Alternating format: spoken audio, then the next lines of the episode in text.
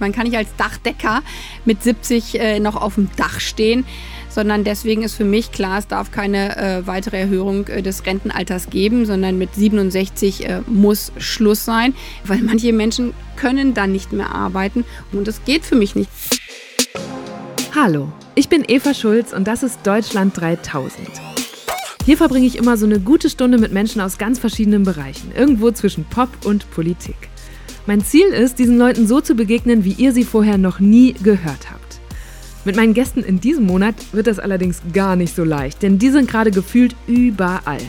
Es geht um die drei Menschen, die der nächste Kanzler von Deutschland werden könnten oder die nächste Kanzlerin. Das wäre dann Annalena Baerbock und die wäre mit 40 Jahren nicht nur die jüngste Bundeskanzlerin, die wir je hatten, sondern auch die allererste vom Bündnis 90 Die Grünen. Diese Partei war ja lange bloß so die Öko-Partei, hat aber innerhalb der letzten Jahre enorm an Zuspruch gewonnen. Wohl auch, weil die Bedrohung durch den Klimawandel vielen Menschen bewusster geworden ist. Ich wollte von Annalena Baerbock wissen, weshalb ihre klimapolitischen Vorschläge trotzdem nicht ausreichen, um die Pariser Klimaziele einzuhalten und wie sie grünes Leben mit Biofleisch und Eco-Waschmittel für alle bezahlbar machen möchte. Und wie schon bei Olaf Scholz hatte ich auch wieder richtig viele Fragen von euch dabei, die ihr mir per Sprachnachricht an Deutschland 3000 geschickt hattet. Dadurch ging es zum Beispiel auch um öffentlichen Nahverkehr, die Inklusion von Menschen mit Behinderungen, um Flüchtlingspolitik, Psychotherapie und ob wir als jüngere Generation womöglich erst mit 70 in Rente gehen können. Annalena Baerbock kam direkt aus dem Bundestag zu mir. Da ist sie ja seit acht Jahren Abgeordnete und hatte sich kurz vor unserem Gespräch noch einen Schlagabtausch mit ihren beiden Konkurrenten geliefert. Entsprechend unter Strom und im Angriffsmodus war sie dann auch noch, als wir losgelegt haben. Aber hört selbst, hier kommt eine gute Stunde mit Annalena Baerbock. Frau Baerbock, wo kommen Sie gerade her? Direkt aus dem Deutschen Bundestag, das ist ganz praktisch hier in Berlin Mitte, einmal über den Zebrastreifen und dann ist man da. Mhm, also ganz äh, klimafreundlich per Fuß jetzt hier angekommen. Genau. Ich fange in diesem Podcast gerne mit Entweder-Oder-Fragen an. Das heißt, Sie müssen sich entscheiden, äh, Frühaufsteherin oder Nachteule? Eigentlich Nachteule, im Wahlkampf beides. Hm. Stadt oder Land? Vom Herzen her Land. Bratwurst oder Currywurst? Bratwurst, Curry mag ich gar nicht. Wann ist Deutschland bereit für die erste vegane Kanzlerin? Das werden wir mal sehen. Ich bin selber nicht vegan. Naja. Grüner Daumen oder grüne Lunge? Grüne Lunge. Was sollte Priorität haben, eine E-Auto-Fabrik oder ein Kiefernforst? Beides. Der Kiefernforst steht an der einen Stelle, die E-Auto-Fabrik an der anderen Stelle. Aber in Brandenburg bauen wir jetzt eine E-Auto-Fabrik. Das ist äh, sehr, sehr gut und wichtig. Und der Kiefernforst wurde dafür erstmal platt gemacht. Was könnte Robert Habeck besser, Finanzminister oder Klimaminister? Kann definitiv beides. Und wir kämpfen für noch viel mehr. Was würde er denn wohl lieber machen? Was glauben Sie?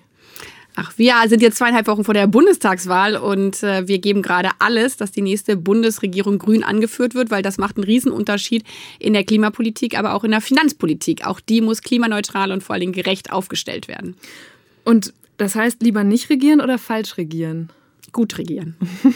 Gerade diskutieren viele Leute darüber, ob man taktisch wählen müsste und ob man nicht, wenn man zum Beispiel einen Kanzler Armin Laschet lieber nicht sehen würde, eigentlich sein Kreuz bei der SPD machen müsste, um dann zu hoffen, dass am Ende vielleicht doch noch genug Prozente für eine Ampel dazukommen unter SPD-Regierung. Haben die da vielleicht recht? Eine Bundesregierung, die im Kanzlerinnenamt nicht grün geführt ist, ist wie Klima ohne Schutz. Und deswegen jeder, der die große Menschheitsaufgabe Klimaschutz in der nächsten Bundesregierung wirklich an oberster Stelle verankert haben will, der sollte grün wählen, auch mit Blick auf die Zukunft unserer Kinder und die Gerechtigkeit in unserem Land. Das gerade war schon wieder so eine vorformulierte Standardbotschaft, wie sie sie in diesen Tagen immer und immer wieder raushaut. Eins ist klar, die Grünen wollen unbedingt in die Regierung und haben angesichts von aktuell 17 Prozent in den Umfragen auch eine gute Chance darauf. Allerdings liegen sowohl die SPD als auch die Union gerade noch vor ihnen. Die Chancen, dass Baerbock Kanzlerin wird, sind also eher gering. Und deshalb fragen sich gerade viele, ob sie wohl auch mit der Union koalieren würde und wägen taktisch ab, wo sie ihr Kreuz machen soll. Und letzte Entweder-Oder-Frage: Als Fußballerin haben Sie öfter selbst gefault oder sind Sie öfter gefault worden? Puh. Wahrscheinlich gefault worden. Erinnern Sie sich an eine Situation? Auch lang, lang ist her. Ich habe linkes Mittelfeld äh, gespielt. Da geht man sowohl äh, in entscheidenden Situationen in den Angriff, äh, um aufs mhm. Tor zu schießen, aber muss auch hinten in der Abwehr stark zusammenarbeiten. Aber das Schöne am Fußball ist, ohnehin geht es darum, im Team stark zu sein äh, und nicht nur als Einzelkämpferin unterwegs auf dem Platz zu stehen. Und jetzt haben Sie gerade schon gesagt, Sie sind mitten im Wahlkampf. Weckt so ein Wahlkampf diesen Sportsgeist von früher bei Ihnen? Ja, und dieser Wahlkampf in der heißen Phase ist so, wir sind jetzt in der zweiten Halbzeit. Ähm, die bedeutet, dass alles drin ist. Äh, das sehen wir auch bei den Umfragewerten. Und für mich gilt jetzt nochmal alles geben, gemeinsam mit vielen, vielen, äh, nicht nur Robert Habeck und ich, sondern vor allen Dingen auch in den Ländern, wo wir aktiv sind, äh, zu zeigen, es macht einen großen Unterschied, ob Grüne an allererster Stelle eine Regierung anführen, weil dann Klimaschutz, aber auch die Frage von Kindern und Familien wirklich im Mittelpunkt stehen, oder ob es ein Weiter so gibt, wie von der Großen Koalition. Und die Bundestagsdebatte hat gerade gezeigt, dass sich da Olaf Scholz und Armin Laschet nicht äh, sonderlich unterscheiden. Und würden Sie denn sagen, dass äh, Olaf Scholz, Armin Laschet und Sie bisher fair gespielt haben in diesem Wahlkampf? Ja, ohne Ausnahmen oder irgendwas, was Ihnen mal aufgefallen ist? Ja, Wahlkampf, das kommt ja. von Kämpfen her und äh, es ist äh, ähnlich wie beim Sport. Äh, es geht darum, äh, dann am Ende derjenige zu sein, der am meisten überzeugt. Ähm, aber ein fairer Wettstreit unter Demokraten und das ist ja auch das Schöne, dass wir in einer Demokratie leben, dass wir frei wählen können. Und jetzt geht es darum, Wählerinnen und Wähler äh, können entscheiden, wollen sie eine echte Erneuerung in unserem Land, wofür ich antrete, oder ob es einen weiter so geben soll. Und das wird spitz auf Knopf und es wird auf jede Stimme am Ende ankommen. Ich frage auch deshalb, weil es ja gerade in der, der ersten heißeren Wahlkampfphase sehr viel Aufregung gab um ihren Lebenslauf, um abgeschriebene Stellen in ihrem Buch, um zu spät gemeldete Nebeneinkünfte. Und das waren ja schon alles so richtige Anfängerinnenfehler. Wie können sich denn Ihre Wählerinnen und Wähler sicher sein, dass sowas nicht auch im Kanzlerinnenamt passiert? Das waren Dinge, wo ich äh, nachträglich sage, ich hätte nicht so viel gleichzeitig äh, machen sollen. Ähm, aber das müssen Sie als Kanzlerin auch. Ja, aber klarere Prioritäten setzen mit Blick auf äh, Themensetzung. Aber da ging es äh, um Dinge, die mich äh, persönlich betroffen haben, mit Blick auf äh, den Lebenslauf, der nicht in den letzten Jahren stark genug aktualisiert worden ist. Und jetzt geht es um die großen Zukunftsfragen. Wollen wir beim Klimaschutz wirklich alles geben, klare Prioritäten drauf äh, setzen, dass wir früher aus der Kohle aussteigen und nicht 17 Jahre weiter so machen, weil dann gefährden wir die Sicherheit äh, von unseren Kindern, von Enkelkindern, von Großeltern, die hier vielleicht äh, auch mit äh, zuhören.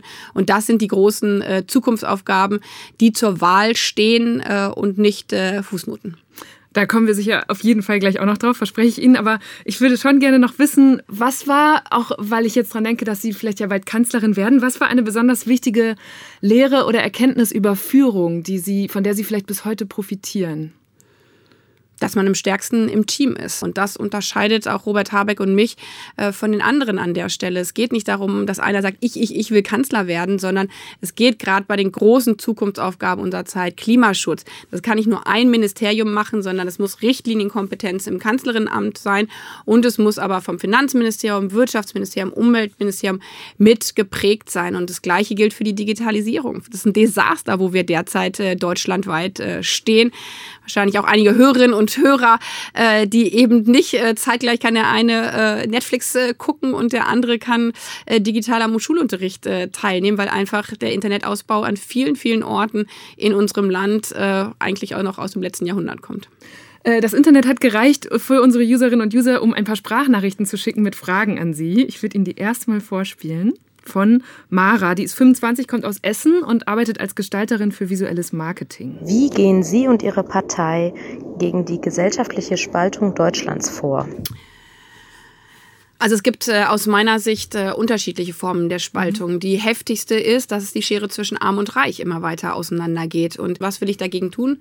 Zum Beispiel eine Kindergrundsicherung einführen, um Kinder aus der Armut zu holen, einen gesetzlichen Mindestlohn von 12 Euro endlich einführen und vor allen Dingen dafür zu sorgen, dass die Orte, die eigentlich, finde ich, die zentralen Orte des Lebens sind, Kitas, Schulen, Schwimmbäder, vernünftig finanziert werden. Und deswegen brauchen wir eine Erhöhung des Spitzensteuersatzes, weil das ist für mich soziale Gerechtigkeit. Starke Schultern schultern mehr. Und diejenigen, die am meisten Unterstützung äh, brauchen, vor allen Dingen Kinder und Familien, Geringverdiener, die unterstützen wir als Gesellschaft auch am meisten.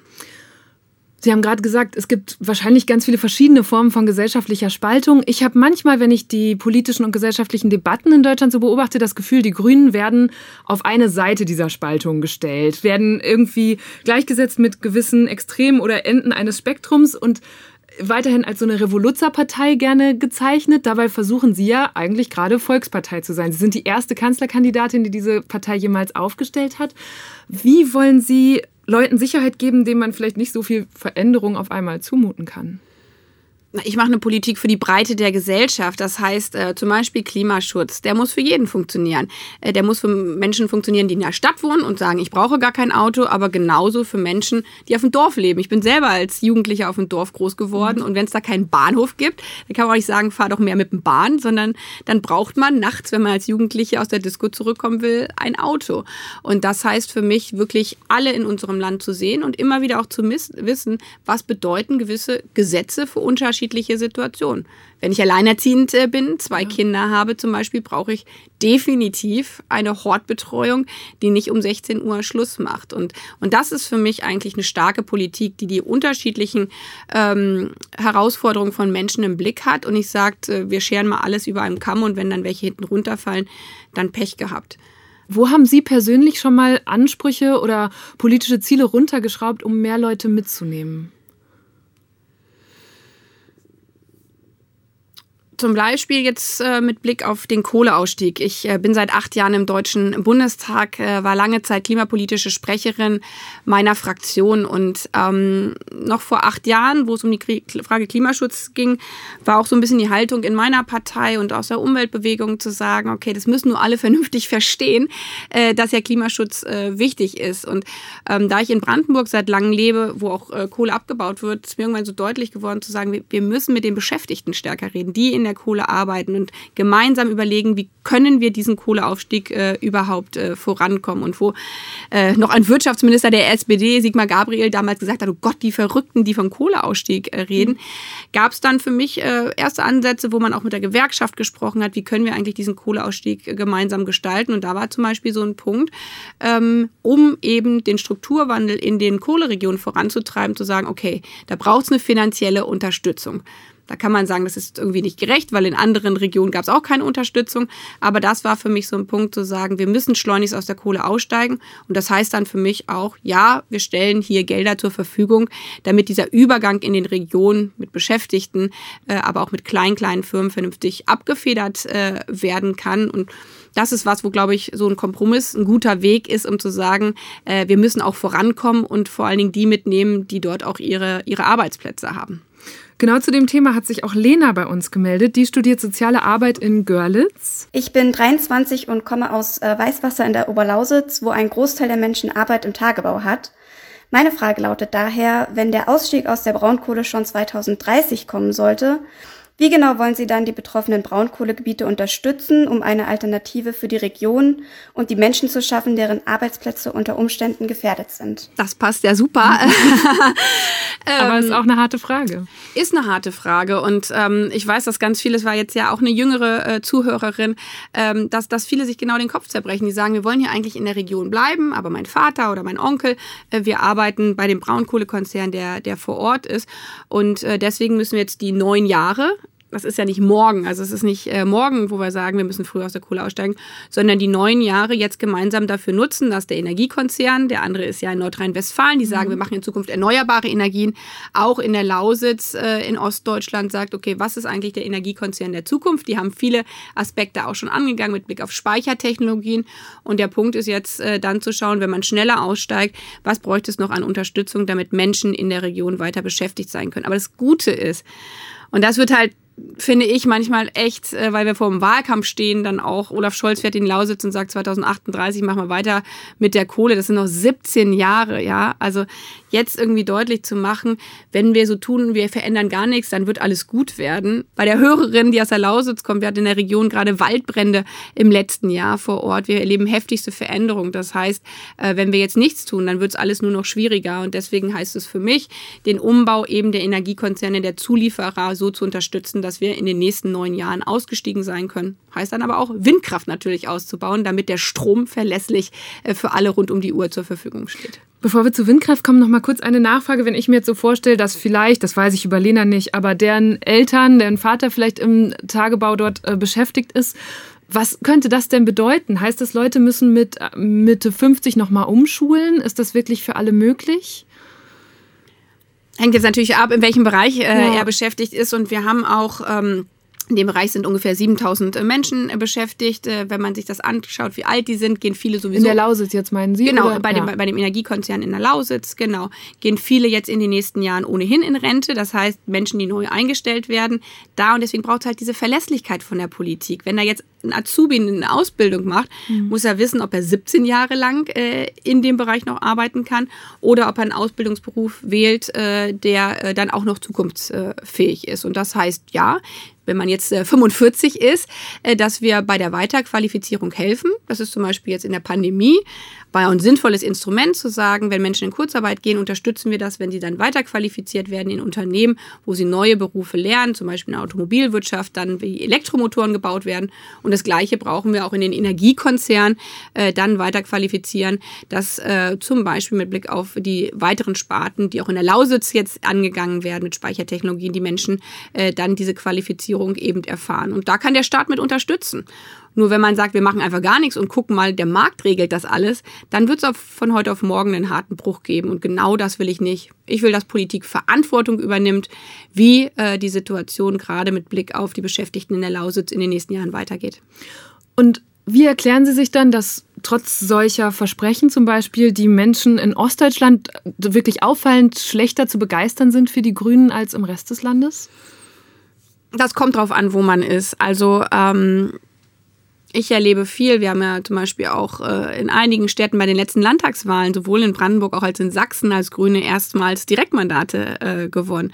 Das ähm, ist natürlich in vielen Bereichen, wo man spürt, Mensch, durch äh, neue Technologien, durch Windkraft, durch Elektromobilität, da gibt es ja auch Standorte in Ostdeutschland, wo Elektromobilität hergestellt wird.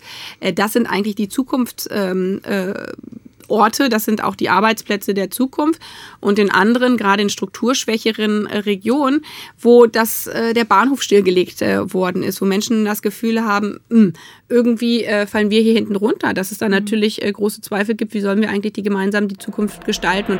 Solche Zweifel gibt es dort offenbar auch an den Inhalten und Fähigkeiten der Grünen. Bei den letzten Landtagswahlen in Mecklenburg-Vorpommern, Sachsen-Anhalt und Thüringen blieben sie immer unter 6 Prozent. In Mecklenburg-Vorpommern sitzen sie aktuell nicht mal im Landtag. Und deswegen ist für mich so wichtig, dass wir Klimaschutzpolitik nicht immer nur als Klimaschutzpolitik denken, sondern dass wir zeitgleich eine starke Sozialpolitik brauchen. Das heißt für mich gerade Stärkung der ländlichen Räume. Mit Busanbindung jede Stunde in einen Ort, mit einer Wiederbelebung auch von Bahnstrecken, die in den letzten Jahren stillgelegt worden sind, aber auch zum Beispiel mit Schwimmbädern, die eine öffentliche Aufgabe sind und an ganz, ganz vielen Orten in unserem Land haben so kleine Lernschwimmbecken, wo ich zum Beispiel früher schwimmen gelernt habe, auf dem Dorf. Das Schwimmbecken gibt es heutzutage nicht mehr. Und dabei sind das doch eigentlich die Orte, die wichtig sind, gerade auch für ländliche Regionen. Und das in Zukunft zu stärken, das hat für mich eine absolute Priorität. Jetzt haben Sie gerade schon die alternative Windkraft angesprochen. Sie und die Grünen wollen zwei Prozent der deutschen Fläche dafür nutzen und sagen, da müssen aber auch alle Bundesländer dann ihren Beitrag leisten. Wie überzeugen Sie denn Markus Söder, dass es also in Bayern bald auch viel mehr Windräder braucht? Indem die nächste Bundesregierung grün geführt ist und man ein bundesweites Gesetz macht, was klar regelt, äh, bundesweit brauchen wir zwei Prozent der Landesfläche. Und, und das ist halt der große Unterschied zwischen einer grünen Regierung äh, und dem, was die SPD und die CDU in den letzten Jahren gemacht haben. Jetzt stellen sich natürlich alle hin und sagen, Planungsbeschleunigung bei der Windkraft. Armin Laschet sagt, das muss ja ein bisschen schneller gehen und Olaf Scholz sagt auch, wir brauchen die Windräder. Aber wenn man als Bundesregierung von SPD und CDU erst sagt, wir wollen nicht so viel Windkraft ausbauen, wir deckeln das mal, wie viele Windräder überhaupt gebaut werden dürfen und dann noch zulässt, und auch das war ein, eine gesetzliche Möglichkeit der Bundesregierung, dass ein Markus Söder sagt, ah, in Bayern machen wir überhaupt gar keine Windkraft, weil wir so viel Abstand haben, dann wird man auch nicht äh, klimaneutral werden. Und deswegen braucht es eine klare Priorität drauf, und das heißt, ein Gesetz zu schaffen, wo zwei Prozent der Landesfläche deutschlandweit genutzt wird. Und wir haben ja schon ein paar Bundesländer, die sind da ganz vorne mit dabei. Und jetzt müssen die Bundesländer, wo eben nicht genug getan wird, das auch in den nächsten Jahren leisten. Es gibt eine weitere Frage von Luis. Der ist 19 und macht eine Ausbildung zum Hotelkaufmann in Berlin. Ich habe mich Folgendes gefragt, und zwar, warum schafft es selbst die grünste Partei mit ihrem Wahlprogramm nicht, die Pariser Klimaziele einzuhalten? Hallo Luis, ähm, weil wir in den letzten über 16 Jahren nicht mitregiert haben. Und wir leider erlebt haben, dass seit dem Pariser Klimaabkommen, was ja vor knapp sechs Jahren geschlossen äh, wurde, wo die Welt gesagt hat, wir steigen aus fossilen Energien aus, leider die letzte Bundesregierung der Grünen nicht angehört äh, hat, dafür gesorgt hat, dass wir nicht schnell genug Windkraft oder auch Solaranlagen auf äh, den Dächern ausbauen. Und jetzt müssen wir in den nächsten Jahren ganz, ganz viel nachholen. Und deswegen haben wir ein ähm, Wahlprogramm geschrieben, wo wir klar sagen, was sind die Prioritäten für die nächsten vier Jahre. Okay, kurzer Boxenstopp. Ich finde es gerade spannend zu merken, wie sich die naja, so groben argumentativen Strategien der Kandidatinnen unterscheiden. Falls ihr auch schon die gute Stunde mit Olaf Scholz gehört habt, der brachte ja immer wieder Beispiele, was er in seinen verschiedenen Regierungspositionen schon so alles geschafft haben wollte. Annalena Baerbock hingegen, die in den letzten acht Jahren im Bundestag in der Opposition saß, schießt genau gegen diese Regierung und hebt hervor, was die ihrer Meinung nach alles falsch gemacht haben. Das kommt bestimmt noch ein paar Mal öfter. Aber gut, jetzt erstmal zurück zu ihrem Programm. 2% Landesfläche Windkraft hatten wir gerade. Auf jedes neue Dach eine Solaranlage obendrauf. Biolandwirtschaft deutlich erhöhen. Aus dem fossilen Verbrennungsmotor auszusteigen und nur noch saubere Autos auf unsere Straße zu bringen. Und das sind all die Weichen, die wir jetzt in vier Jahren stellen können, plus natürlich den Kohleausstieg vorzuziehen, damit wir auf diesen 1,5 Grad Pfad kommen. Aber wir brauchen darüber hinaus dann in den Jahren danach Technologiesprünge, wie zum Beispiel ganz viel Wasserstoff in der Industrie, damit es dann wirklich sicher ist, äh, auf dem 1,5 Grad Pfad zu sein. Und ich werde viel diese Frage gestellt, ja, aber warum sagen Sie nicht, wir versprechen das? Ja, vor allem haben Sie neulich sogar bestätigt, dass äh, die Vorschläge von Fridays for Future für den Klimaschutz konsequenter sind als Ihre eigenen. Also wenn Sie es eigentlich besser wissen, warum machen Sie es denn dann nicht besser? Weil es halt nicht nur darum geht, äh, Zielzahlen aufzuschreiben und zu sagen, 2035 sind wir klimaneutral, sondern meine Aufgabe als Politikerin, als Bundeskanzlerin, wofür ich ja antrete, ist zu sagen, und was sind all die Gesetze, die wir ändern müssen. Und zum Beispiel Fridays for Future hat in äh, ihren Berechnungen Rechnung die Landwirtschaft rausgelassen und hat erstmal gesagt, äh, dazu sagen wir jetzt noch nicht die Maßnahmen, aber das kann ich ja nicht als äh, Bundesregierung sagen, sondern deswegen haben wir auch im Landwirtschaftsbereich all die Vorschläge, Umbau von der Tierhaltung, deutlich weniger äh, Fleischkonsum durch klare Vorgaben, wie Tiere eigentlich gehalten äh, werden können, weil wir als Politik jetzt handeln müssen, in den nächsten vier Jahren wirklich die Gesetze auch auf den Tisch bringen müssen. Neulich war Herr Scholz hier vor ein paar Tagen und der sagt ja, er kann die staatlichen Hilfen aus dem Haushalt finanzieren, die er braucht für seine Klimaschutzpolitik. Sie planen ein ganz anderes Ding. Sie wollen einen riesigen, äh, Schuld, ein riesiges Schuldenpaket aufnehmen in Form von 500 Milliarden über die nächsten zehn Jahre. Und das ist ja mehr oder weniger eine Wette darauf, dass die Zinsen so niedrig oder gar negativ bleiben wie aktuell, oder? Ja, erstmal vielleicht, was Herr Scholz hier gesagt hat. Also wenn man bis 2038 wie Olaf Scholz in der Kohle drin bleiben will, dann wird man die Klimaziele definitiv äh, nicht erreichen. Und wenn man sagt, mit den bisherigen Finanzen schaffen wir es, dass wir die Bahn modernisieren, äh, Stromtrassen ausbauen äh, und vor allen Dingen die Industrie dabei unterstützen, wirklich klimaneutralen Stahl herzustellen. Als Finanzminister sollte er eigentlich ein bisschen besser rechnen können. Und da ich nicht nur auf mein Wahlplakat schreibe äh, Klimakanzlerin, sondern wirklich will, dass dass wir in der nächsten Bundesregierung ein 100-Tage-Sofortprogramm zum Klimaschutz äh, beschließen, haben wir das alles mit Gesetzen hinterlegt und vor allen Dingen auch mit Geld hinterlegt. 50 Milliarden, ja, die brauchen wir um zum Beispiel jede sechste Brücke, jede sechste Bahnweiche ähm, ist äh, nicht mehr wirklich stabil, sondern marode. Und wenn ich will, dass da Züge in Zukunft fahren, dann muss ich natürlich die Bahn modernisieren. Und Aber wie stellen Sie sicher, dass wir das alles zurückzahlen in zehn Jahren dann. Und dass ich nicht mit meiner Generation zum Beispiel da stehe und sage, huch, jetzt haben wir aber ganz schön viel Schulden. Ja, ähm, das, äh, kann ich gut verstehen, dass man sich fragt, was ist eigentlich für zukünftige Generationen? Ich bin ja auch 40 und natürlich mhm. müssen wir uns fragen, wie können wir das in Zukunft zurückzahlen. Aber der Punkt ist gerade, dass wir äh, eine sehr niedrige Zinssituation haben. Äh, noch vor einiger Zeit hat äh, Deutschland sogar dafür bezahlen müssen, ähm, wenn man wenn man kein Geld aufgegeben hat wegen negativen Zinssätzen. Das heißt, wenn wir heute Geld aufnehmen und das ist unser Punkt, nicht sagen Schulden, Schulden, Schulden, sondern dass wir ermöglichen, dass wenn wir in die Infrastruktur investieren, weil das ist ja sozusagen der Kernbestand dieses Landes, was nicht zusammenfallen kann, in Internet, in Bahnausbau, in erneuerbare Energien, dass wir dafür Kredite aufnehmen, die man dann gestreckt äh, über die nächsten äh, Jahrzehnte wieder äh, zurückzahlt. Weil das Gegenteil, man muss sich immer fragen, was ist die Alternative? Das haben wir zum Beispiel in Griechenland äh, gesehen. Wenn man sagt, ein Land darf nicht investieren in seine Infrastruktur, ja, dann hat China den Hafen von Piräus äh, aufgekauft und genau das will ich nicht. Ich will, dass wir in unsere Infrastruktur investieren, weil ansonsten haben Generationen wie Sie äh, und noch jüngere Menschen in unserem Land marode Schulen, marode Bahn und ein marodes äh, Energienetz. Äh, und das sind viel heftigere Schulden, als wenn wir sagen, jetzt nehmen wir Geld in die Hand, damit äh, die Infrastruktur auch in Zukunft äh, im Jahr 2040 und 50 noch sattelfest ist. Vielleicht aber auch eine marode Wirtschaft, die dann eben äh, solche Löcher in den Büchern hat.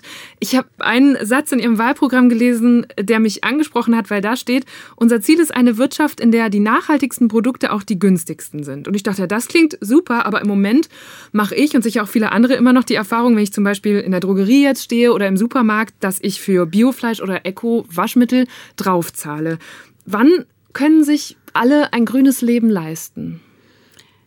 Indem wir die Ungerechtigkeit abschaffen, dass wir derzeit ein System haben, das umweltschädliches Verhalten subventioniert. Also nehmen wir zum Beispiel mal jetzt eine Biogurke, dann ist sie noch eingeschweißt in Plastik. Warum? Weil wenn man Rohöl verwendet für die Plastikproduktion, dann ist es ausgenommen von der Besteuerung. Und das führt jetzt dazu, dass dieses Plastik, was wir eigentlich alle gar nicht mehr haben wollen, dann für die Verpackung aber günstiger ist als zum Beispiel nachwachsende Rohstoffe. Und dieses System und das ist ja auch nicht vom Himmel gefallen, sondern das ist politisch so gewollt, weil es einige Interessen dahinter gegeben hat, gerade der fossilen Industrie, das so zu bauen. Dieses System müssen wir endlich vom Kopf auf die Füße stellen. Das heißt, das gesündeste Produkt muss auch das günstigste sein. Und diese ganzen umweltschädlichen äh, Subventionen, die wir in Milliardenhöhe haben, die derzeit dazu führen, dass saubere Produkte eben keine Chance haben, die müssen wir in Zukunft abschaffen. Und auch das kann man wählen, weil auch da sperren sich mit Händen und Füßen äh, die CDU aber auch die SPD dagegen. Mir scheint, dass es bei Plastikverpackungen ein bisschen leichter ist als in anderen Bereichen der Lebensmittelproduktion. Wir haben eine weitere Nachricht von Johannes, der ist 18, aus Gedern in Hessen und seine Familie betreibt eine konventionelle Landwirtschaft mit 70 Milchkühen und äh, Nachzucht. Meine Frage ist, wie Sie die Situation in der Landwirtschaft verbessern wollen in Bezug auf Preise und Entlohnung und auch mehr Tierwohl. Ähm, denn mehr Tierwohl wollen sie ja alle und ähm, am Ende wird das aber dann nicht entlohnt. Und ähm, die Bauern sind dann am Ende immer die Leidtragenden. Wie wollen diese drei Kandidaten das ändern? Das, äh, was er beschrieben hat, das stimmt leider. Es äh, ist derzeit äh, so, dass die Bauern gezwungen sind, entweder auf Masse zu produzieren, immer mehr, mehr, mehr, mehr, zu absoluten Dumpingpreisen und dann wird die Milch verkauft. Er hat gesagt, 70 Kühe haben sie, ohne äh, unter dem Preis, was es eigentlich an der Herstellung kostet, auf Dumpingpreisen.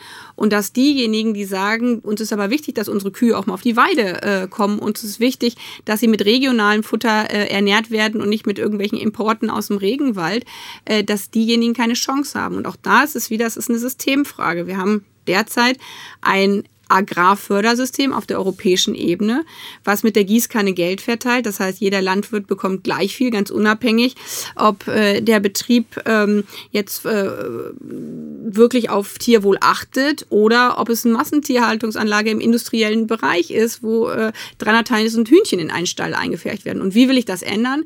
Indem diese öffentlichen Gelder, und auch das sind ja Steuergelder, nach Kriterien vergeben werden, die auf das Tierwohl achten, die auch auf die Beschäftigung achten, auch auf einem Bauernhof, wo wirklich gut für Tiere und für Mensch und Umwelt gesorgt wird, arbeiten auch viel mehr Menschen. Ähm, und äh, wo dafür gesorgt wird, dass es keine Dumpingpreise äh, bei Milchprodukten gibt, so wie wir das in der Vergangenheit äh, gehabt haben. Und viele, viele Landwirte wollen ja umstellen, wollen auch auf umstellen auf Bio, aber ihnen fehlt diese Unterstützung und diese Unterstützung muss es in Zukunft geben. Ich treffe auch relativ regelmäßig Landwirte, besucht die und Landwirtinnen, besucht die für Deutschland 3000 und habe da zuletzt vor allem den Eindruck mitgenommen, dass die stöhnen und mitunter auch Angst vor den Grünen zum Beispiel haben, weil sie sagen, boah, dann kommen noch mehr Auflagen, noch mehr zusätzliche Regulierungen. Wir haben doch gerade erst Millionen in unseren neuen Stall zum Beispiel investiert und müssen dann vielleicht bald hier dicht machen. Und das betrifft insbesondere kleine und mittlere Unternehmen. Da gibt es dann dieses geflügelte Wort Wachse oder Weiche. Was sagen Sie denen?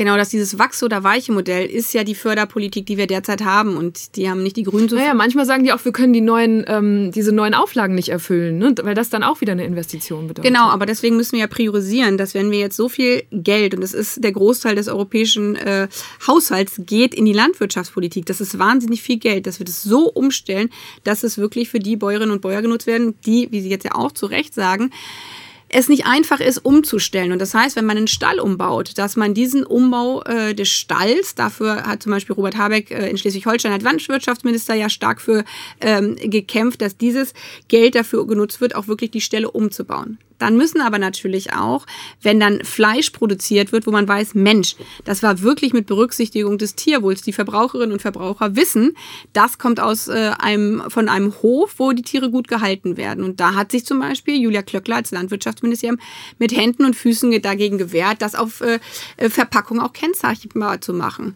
Wir wissen aber von den Eiern zum Beispiel, war lange, lange, lange ist es her, Renate Künast als Verbraucherschutzministerium, die hat dafür gesorgt, dass bei Eiern gekennzeichnet wird, null ist äh, Bio-Ei, drei ist aus Käfigtierhaltung. Und dann haben die Menschen gesagt, okay, wir zahlen auch ein ganz bisschen mehr, wenn wir wissen, das ist nicht aus einer Käfighaltung, sondern das ist von einem Huhn, was frei drauf, drauf rumlaufen kann. Und das Gleiche brauchen wir jetzt auch beim Fleisch. Und einige Supermärkte sind mittlerweile weiter als die aktuelle Bundesregierung, in denen die gesagt haben, okay, dann machen wir das jetzt mit der Fleischkennzeichnung. Wobei die konventionellen Bauern diesen Discounter, die Discounter haben angekündigt, ab bei, bei uns gibt es bald nur noch Tierwohl 3 und 4 oder ich weiß nicht genau, was die mhm. Ankündigung war. Da sind konventionelle Landwirte zum Beispiel zum Teil auch äh, sehr erschrocken, weil die gesagt haben, Leute, wisst ihr eigentlich, was das bedeutet? Nämlich, dass die das Fleisch künftig importieren und es gar nicht mehr in Deutschland produziert wird. Aber deswegen ist es ja so wichtig, dass wir den Umstieg ähm, hier sicherstellen und dass wir, aber jetzt wird es riesengroß, ja, mit Blick auf äh, die Agrarförderung, die wir gerade auch mit Importen äh, aus Drittstaaten haben, dann dafür sorgen, dass Produkte halt auf den Markt kommen, die unserem europäischen Standards entsprechen. Vielleicht ein Sprung, das ist ja nicht nur in der Landwirtschaftspolitik. Wir sind einer der größten Binnenmärkte äh, als Europäerinnen und Europäer. Wir haben eine wahnsinnige Marktmacht, auch zum Beispiel gegenüber China. Wir können sagen, was auf unseren Markt kommt. Produkte aus Kinderarbeit, zum Glück haben wir das mal entschieden, kommen nicht auf den europäischen Markt. So können wir auch sagen, äh, was mit Blick auf Klimaprodukte zum Beispiel, wenn die nicht klimaneutral hergestellt werden, dass es dafür Klimazölle in Zukunft gibt. Und genau darum geht es jetzt. Wollen wir die Regeln dafür setzen, dass wir den Pfad zur Klimaneutralität, aber auch den Pfad zu einem gerechten Umstieg zum Beispiel in der Landwirtschaft gemeinsam definieren als Politik? Oder warten wir einfach ab, was die Welt draußen um uns herum macht? Äh, und das führt dann zu dass kleine Bauernhöfe zum Beispiel immer mehr sterben, weil sie dem globalen Druck äh, ausgesetzt sind und da keine Chance mehr haben. Wir bleiben noch kurz auf dem Land mit einem anderen Thema. Max ist 19 und Student aus Armsheim in Rheinland-Pfalz. Ich würde gern von Annalena Baerbock wissen, was sie gedenkt zu tun. Thema öffentlicher Personennahverkehr auf dem Land. Weil wenn man einmal die Stunde einen Zug hat, welcher so unzuverlässig ist, dass man dreimal die Woche von den Eltern in die Schule gefahren werden muss, dann noch der Sprit erhöht wird, also die Preise für den Sprit. Das kann man nicht machen auf dem Land, weil das ist zwar ganz schön in der Stadt, wo alle zwei Minuten ein Bus fährt, aber auf dem Land ist es halt ziemlich kacke, weil mit einmal die Stunde ein Zug kommt man nicht weit. Ja, man hört ja noch die schönen Kirchglocken. Genauso ja, bin ich auch aufgewachsen, ich auch direkt äh, in der Schulstraße neben der, neben der Kirche. Und Max, du hast da total recht. Es ist so, es gibt in manchen Orten gibt es kein, äh, oder bei dir gibt es ja offensichtlich sogar einen Bahnhof, äh, wo alle Stunde ein Zug fährt. In anderen Orten gibt es keinen Bahnhof. Das hatten wir gerade ja schon mal so ein bisschen angesprochen. Das heißt, natürlich braucht es auf dem Land auch weiter Autos. Ähm, und auch da stellt sich aber die Frage, äh, und wie sollen die Autos in Zukunft aussehen? Und auch da ist es saubere Autos, weil wenn wir auf Elektroautos umsteigen, dann wird dann das Tanken, was man dann Laden nennt, günstiger werden, als wir es derzeitig haben. Und jetzt ist die Frage, wie schaffen wir diesen Übergang äh, bis zu dem Punkt, wo dann jeder wirklich ein Elektroauto hat, äh, das zu unterstützen. Und deswegen ist unser Vorschlag auch zur Einführung eines CO2-Preises so, nicht, dass auf morgen alles äh, komplett viel teurer wird, sondern schrittweise wir das anheben. 16 Cent, das ist ja allseits bekannt. Um diese 16 Cent gab es im Frühjahr eine Riesenaufregung. Dabei sind die längst beschlossene Sache. Bereits 2019 hatte die GroKo aus Union und SPD eine CO2-Bepreisung für den Verkehr beschlossen. Seit Anfang dieses Jahres gilt nun pro Tonne CO2 ein Preis von 25 Euro. Und der soll schrittweise ansteigen. Auf 55 Euro bis in vier Jahren. Das heißt, es führt kein Weg dran vorbei. Sprit wird teurer. Die Grünen setzen sich allerdings dafür ein, dass das noch schneller passiert. Sie fordern 60 Euro pro Tonne CO2 schon in zwei Jahren und vor allen Dingen diejenigen, die dann umsteigen wollen äh, auf ein Elektroauto, äh, wirklich stark unterstützen. Also Vorschlag, Derzeit haben wir 6.000 Euro äh, Förderprämie für Elektroautos. Ich möchte, dass Geringverdiener 9.000 Euro bekommen und vor allen Dingen es unterstützt wird, wenn man auf gebrauchtes Elektroauto umsteigt. Ich bin früher selber ganz viel gebrauchtes Auto gefahren, mache das heute noch nach äh, wie vor. Und wir müssen nicht aber diejenigen... Gebrauchtwagenmarkt für E-Autos gibt es noch nicht so wirklich. Ja, aber ne? der fängt jetzt ja an, weil wir jetzt ja die Elektroautos auf dem Markt haben. Wie viele Dienstwagen gibt es, die ein Jahr gefahren werden und dann werden die wieder zurückgegeben? Und wie gesagt, es geht ja um ab 2030 werden wir ähm, nur noch saubere Autos zulassen. Das heißt, man kann auch mit seinem gebrauchten Benziner dann noch weiterfahren. Aber bis dahin müssen wir den Umstieg so erleichtern, dass gerade Menschen auf dem Land auch umsteigen können und vor allen Dingen, dass es Ladesäulen gibt. Wir brauchen flächendeckend natürlich ein Ladesäuleninfrastruktur, äh, damit man auch in ländlichen Regionen vernünftig äh, laden und damit äh, mobil sein können. Und zugleich, das ist für mich kein Entweder-Oder, muss der Zugverkehr, der Busverkehr in ländlichen Räumen ausgebaut werden, weil die Hälfte unseres Landes fährt gar kein Auto und auch die haben ein Recht darauf, mobil zu sein. Die andere Hälfte und wahrscheinlich beide Hälften fliegen aber auch mitunter. Und da geht es mir auch so, dass ich mich manchmal noch wundere. Neulich musste ich nach München hier von Berlin und es war wirklich frustrierend zu sehen, wie viel günstiger zu dem Zeitpunkt ein Flug war als eine Zugfahrt. Warum ist das immer noch so? Weil auch hier sich die Parteien, die seit langem hier regieren, äh, CDU und SPD, äh, entschieden haben. Ich meine, die Bahn, das ist ja ein Staatskonzern, ähm, äh, worauf man seine Priorität legt. Und es ist nicht die Bahn bisher gewesen. Das ist, wir sehen das beim Ausbau zum Beispiel von Straßen, dass absolute Priorität beim Straßenausbau liegt und nicht bei der Bahn. Und wir sehen das aber auch auf die Preispolitik der Bahn. Wenn das Verständnis, und das ist mein Verständnis, dass jeder mobil sein können muss in unserem Land. Auch wenn man kein Auto hat, bedeutet das auch, jeder muss sich Zugverkehr leisten können. Und wenn wir gerade Fernstrecken äh, Berlin-München machen, mit dem ICE zu fahren, dann können sich das manche Menschen nicht leisten. Das heißt, wir brauchen günstigere Bahntickets. Und auf der anderen Seite, das ist ja unser konkreter Vorschlag, zu sagen, wir müssen äh, Flugkerosin äh, für internationale Flüge endlich besteuern. Das machen wir auch mit Bahntickets, dass wir sie besteuern. Und die Einnahmen, wie die wir dann haben als Staat, die können wir zum Beispiel zur Senkung der Bahnpreise entsprechend entsprechend nutzen. Damit da sagen die Fluggesellschaften, okay, dann tanken wir bald im Ausland. Ja, aber also zum einen ist so ein bisschen der Punkt, man kann gegen jeden Vorschlag ein Gegenargument haben. Und in der Situation stecken wir gerade fest, dass die Große Koalition uns jetzt jahrelang erzählt hat, was alles nicht geht beim Klimaschutz. Wenn wir aber auf den 1,5 Grad Pfad kommen wollen, wenn wir nicht wollen, dass wir dauernd Waldbrände haben und Sturzfluten, dann müssen wir jetzt darüber sagen, was alles geht. Und auch bei dieser Diskussion da gibt es Lösungen dafür. Zum einen, wenn man ähm, hin und her fliegt weltweit, dann werden ja nicht die Airlines alle sagen, wir landen überhaupt nicht mehr äh, in Europa, sondern wir haben natürlich auch nach wie vor von New York nach äh, Deutschland möchte eine Fluggesellschaft fliegen und die wird wohl kaum einen Zwischenstopp dann an anderer Stelle nochmal machen, weil das finden die Flugpassagiere nämlich auch ganz blöd. Dann gab es eine andere Diskussion, dass gesagt wurde vor langer Zeit, okay, alle, die hier bei uns äh, landen, die müssen sich zum Beispiel an den europäischen Emissionshandel halten. Dann wurde gedroht von anderen Ländern, von den USA damals, Russland und China und haben gesagt, nee, das finden wir aber nicht so gut und Europa ist eingeknickt.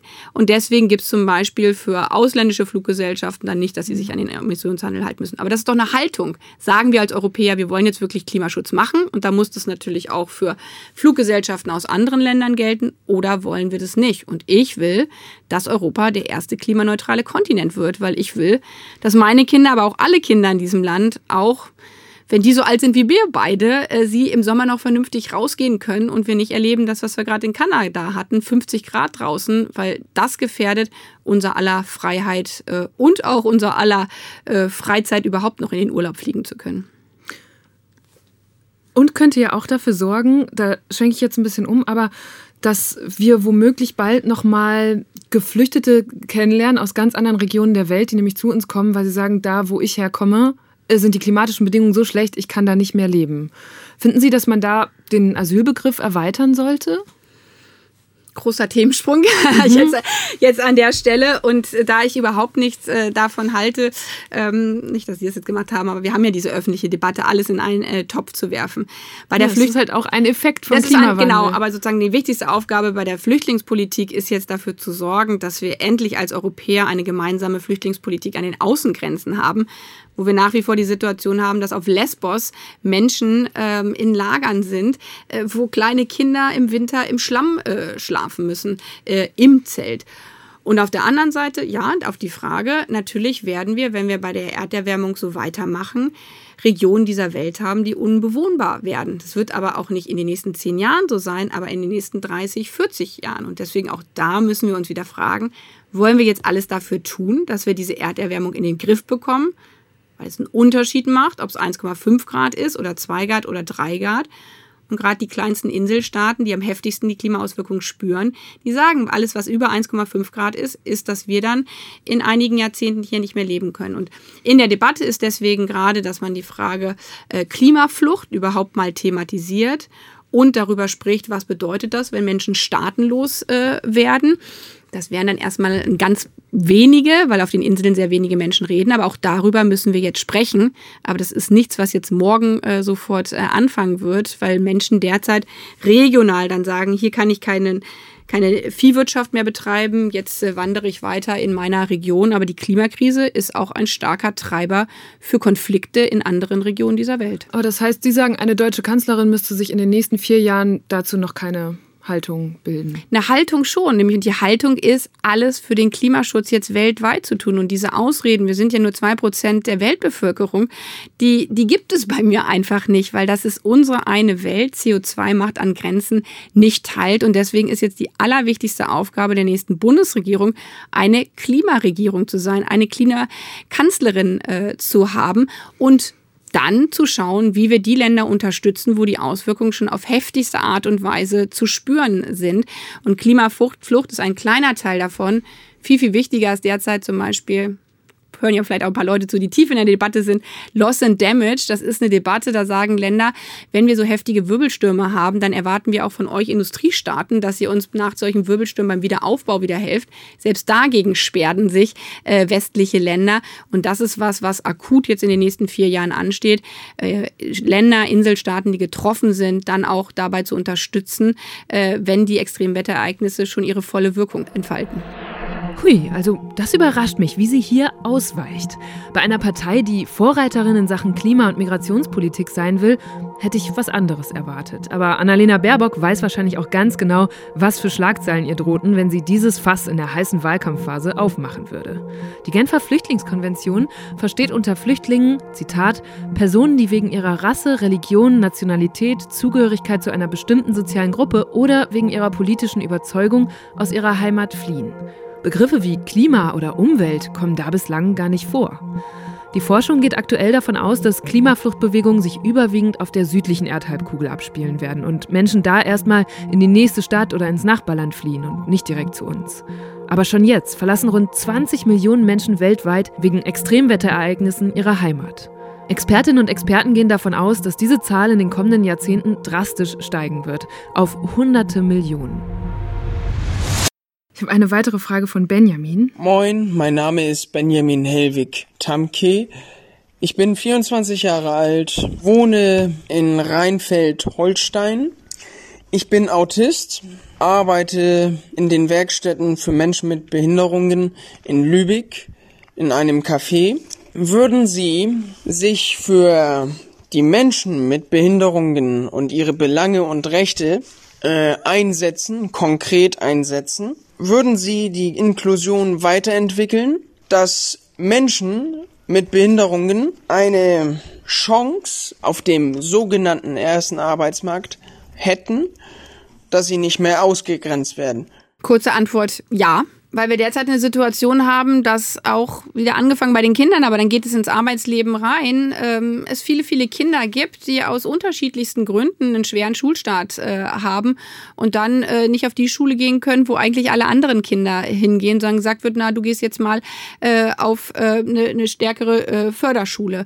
Und wie viele Kinder damit eigentlich die Lebenschance genommen wird, sich wirklich weiterzuentwickeln, heißt für mich, äh, dass wir die Frage von äh, Inklusion und Gemeinschaftsschulen Schulen stark ausbauen müssen. Und das heißt aber dann auch viel Geld in die Hand zu nehmen, weil das bedeutet, Schulen barrierefrei zu machen, aber eben auch Schulsozialpädagogen äh, Lernunterstützung mitzufinanzieren als Recht eines jeden Kindes wirklich auch ähm, zur Schule gemeinsam mit anderen Kindern lernen zu können. Und das bedeutet dann auch im Arbeitsleben, äh, dass man eben entsprechend nicht sagt, wir haben ja ähm, sogenannte Behindertenwerkstätten und da können dann äh, Menschen arbeiten und werden auch unter dem Mindestlohn zum Beispiel bezahlt, mhm.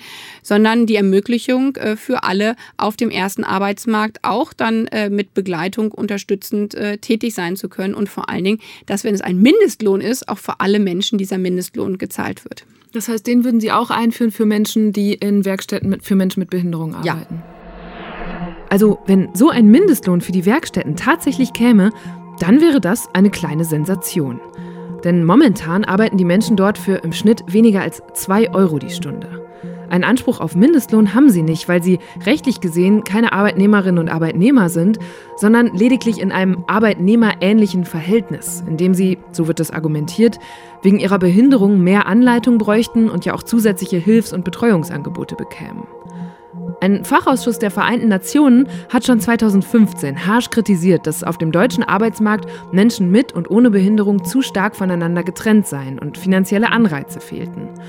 Das UN-Komitee hat sogar empfohlen, sofort Exit-Strategien einzuführen, durch die die Werkstätten Schritt für Schritt abgeschafft werden könnten. Passiert ist seitdem aber wenig. Dann jagen wir doch direkt weiter zur nächsten Sprachnachricht. Dieses Mal von Dennis, der ist 35 und fragt. Ja, mein Name ist Dennis, komme aus Hannover, bin Rosanierer. Und äh, ja, wir fragen uns, wie soll ein Handwerker bis 70 auf dem Bau noch arbeiten? Also ich würde es nicht schaffen. Hallo nach Hannover, ist ja meine Geburtsstadt. Ähm, nee, und es geht auch nicht. Man kann nicht als Dachdecker mit 70 äh, noch auf dem Dach stehen, sondern deswegen ist für mich klar, es darf keine äh, weitere Erhöhung äh, des Rentenalters geben, sondern mit 67 äh, muss Schluss sein. Wer dann freiwillig länger arbeiten möchte, gibt es ja auch einige, die sagen, ich möchte freiwillig noch länger arbeiten, die können das tun.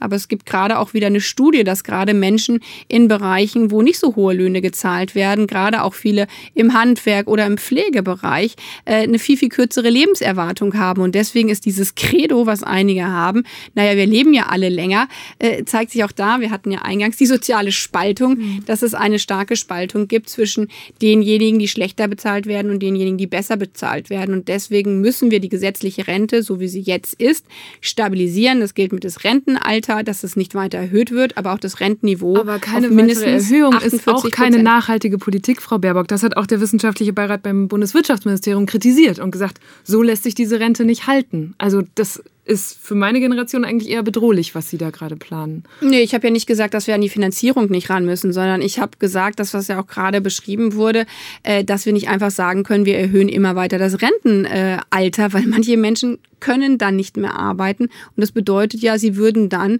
Abschläge zahlen müssen und dann im Alter im Armut leben. Und das geht für mich nicht. Leute, die gerade eine Ausbildung gemacht haben, äh, die 40, 45, 50 Jahre gearbeitet haben, da kann man ja nicht sagen, ach, arbeitet einfach mal weiter länger. Und auf der anderen Seite, was Sie jetzt gesagt haben, klar müssen wir dafür sorgen, dass auch äh, für unsere Generation die, die Rente sicher ist. Und das braucht drei Bestandteile. Da muss man auch manchmal sagen, na, wo wird da immer so ein Schreckgespenst äh, gespielt? Es wird gesagt, oh, die Rente ist ja so unsicher. Aber wenn wir an den Faktoren, zum Beispiel Mindestlohn, was ändern, wenn wir dafür sorgen, dass alle endlich mindestens 12 Euro bekommen, und mein Vorschlag ist auch, dass die Arbeitgeberseite so einzahlt in die Rente, als wenn man 15 Euro bekommen würde. Dann würden wir die Eintragszahl, Beitragszahlung ja schon mal deutlich erhöhen. Das stabilisiert äh, die Rente. Wenn wir endlich dafür sorgen, zweiter Punkt, dass Frauen, die in Vollzeit arbeiten wollen, das derzeit aber nicht können, weil sie, der Kita hört dann um 16 Uhr auf oder sie finden gar keinen Kita-Platz, dass wir endlich äh, zu einer wirklichen Vollbeschäftigung von Frauen auch äh, kommen. Auch das stabilisiert die Rente. Und der dritte Punkt, wurde gerade auch so ein bisschen angesprochen, wenn Menschen, die in unserem Land leben, die arbeiten wollen, endlich auch alle arbeiten dürfen und nicht jetzt gerade mit Blick auf geduldete Personen nicht wirklich arbeiten können, auch das stabilisiert unsere Rente genauso. Endlich klipp und klar zu verstehen, Deutschland ist ein Einwanderungsland und das bedeutet auch, weitere Fachkräfte auf den deutschen Arbeitsmarkt zuzulassen. Und damit stärken wir die gesetzliche Rentenversicherung, was für jetzige Generationen gut ist, aber was auch für zukünftige Generationen gut ist. Schreckgespenst? Die drei Punkte, die sie hier aufzählt, sind schön und gut und könnten die Rente vermutlich tatsächlich ein gutes Stück sicherer machen. Trotzdem waren viele Experten und Expertinnen davor, dass keine der Parteien in diesem Wahlkampf einen wirklich zukunftsträchtigen Rentenvorschlag hätte. Allein auf den Arbeitsmarkt und die Erwerbsbeteiligung zu setzen, wird nicht ausreichen. Denn die Geburtenrate stagniert. Es gibt zu wenig Beitragszahlende bei immer mehr Rentnerinnen und Rentnern, während gleichzeitig auch noch die Lebenserwartung steigt. Der Generationenvertrag droht zu platzen. Nur ist das natürlich kein besonders attraktives Wahlkampfthema, wenn über ein Drittel der Wahlberechtigten über 60 sind. Dann habe ich eine letzte Sprachnachricht von Caroline, die ist 26, kommt aus Hamburg und studiert Psychologie und wird auch im Herbst eine Ausbildung zur Kinder- und Jugendpsychotherapeutin anfangen. Hallo liebes Deutschland 3000 Team. Ich würde gerne von den Kanzlerkandidaten wissen, wie sie den Missständen im Gesundheitssystem begegnen wollen, sei es jetzt der Notstand in der Pflege, aber auch ähm, interessiert mich persönlich sehr, wie sie der mangelnden psychotherapeutischen Versorgung in Deutschland begegnen wollen.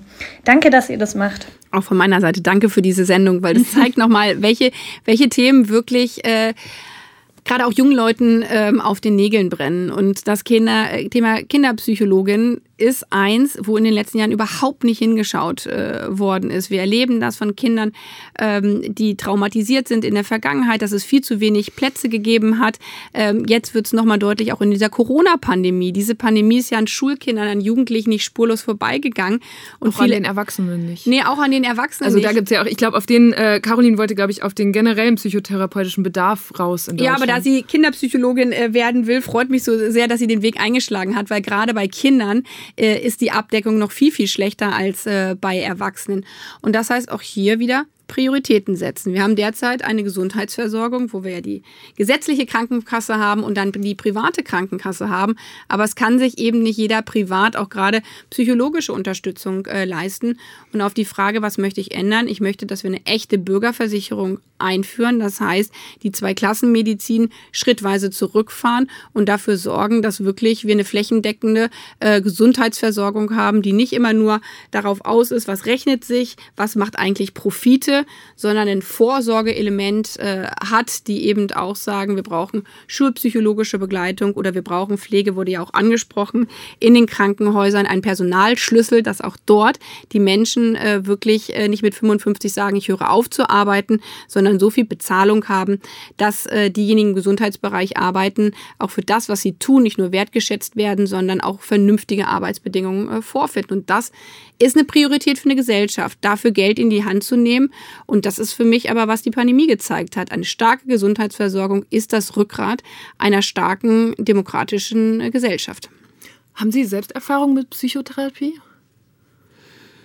Ich selber nicht, aber aus meinem ähm, Familien-Freundeskreis weiß ich, wie wichtig das ist in manchen äh, Lebenslagen. Und ich weiß gerade auch von einer guten Freundin, äh, die selber äh, Psychologin ist, wie heftig es ist, wenn man weiß, die Wartelisten sind so, so lang. Hier sind Menschen, die brauchen dringend, dringend Hilfe, aber diese Hilfe können wir nicht anbieten. Und deswegen ist für mich so wichtig, dass es nicht nur in Krankenhäusern stationär oder in Praxen angeboten wird, sondern dass wir das eigentlich auch in Schulen machen. Als äh, schulpsychologischen Gesundheitsdienst mit verankern gibt es in manchen Bundesländern als Modellprojekte, aber das müssen wir eigentlich als Regelprojekte aufbauen, weil die Themen gehen ja wahnsinnig weiß. Ich frage mich ja, ob eine Spitzenkandidatin oder ein Spitzenkandidat sich überhaupt trauen könnte, offen über ihre oder seine persönlichen Erfahrungen mit Psychotherapie zu sprechen. Einfach weil das Stigma rund um dieses Thema immer noch so groß ist, dass politische Gegner oder gewisse Medien das vielleicht für negative Kampagnen nutzen würden. Dabei könnte es zugleich ja unheimlich dabei helfen, mit Tabus und Vorurteilen über mentale Gesundheit zu brechen. Aber das ist vielleicht nochmal ein Thema für eine andere gute Stunde. 2018 gab es einen Beitrag mit Ihnen, den habe ich mir jetzt nochmal angeschaut. Da waren Sie gerade so ein halbes Jahr Parteivorsitzende. Und da haben Sie im Gespräch mit Charlotte Roach gesagt, dass eine Ihrer größten Ängste ist, das Leben zu verpassen durch diesen Job. Inwieweit hat sich das bewahrheitet oder könnte es jetzt sogar noch schlimmer werden als Kanzlerin? Ja, das ist eine Sendung, äh, eine Nacht mit war das, mhm. Äh, also ein Format, ähm, wenn sich vielleicht manche fragen, warum ich mit Charlotte Roach äh, über solche Themen äh, spreche, war sozusagen, was, was ist eigentlich, wenn man sein eigenes Leben anschaut, was einem wichtig ist. Und äh, ich habe halt selber zwei, zwei Kinder, die waren damals noch ein bisschen jünger, die sind äh, jetzt neun und, und sechs Jahre. Und natürlich ist durch äh, meinen Beruf, den ich mache, bin ich an vielen Momenten nicht da. Und für mich, und darum ging es äh, in der Diskussion, die wir da in dieser Sendung äh, hatten, ist halt immer wichtig äh, zu schauen, äh, wie sorge ich dafür, dass ich mit Blick auf das Leben meiner Kinder immer auch äh, teilhaben kann, aber zugleich halt mit einem Fuß auch im Alltag bleibe. Und Kinder erden halt äh, total. Und deswegen habe ich immer wieder feste Tage, wo ich sage, dann bin ich zu Hause, dann bin ich bei meinen Kindern, was nicht nur für unsere Familiensituation gut ist, äh, sondern auch, glaube ich, in der Politik hilft, mitzubekommen, okay, wie sieht es eigentlich in der Schule gerade aus oder äh, wie, wie, wie ist eigentlich der öffentliche Nahverkehr, wenn man selber merkt, ob eine Straßenbahn gerade fährt oder ob die Ticketpreise erhöht worden sind. Okay, Frau Baerbock, danke für das Gespräch. Danke ebenso.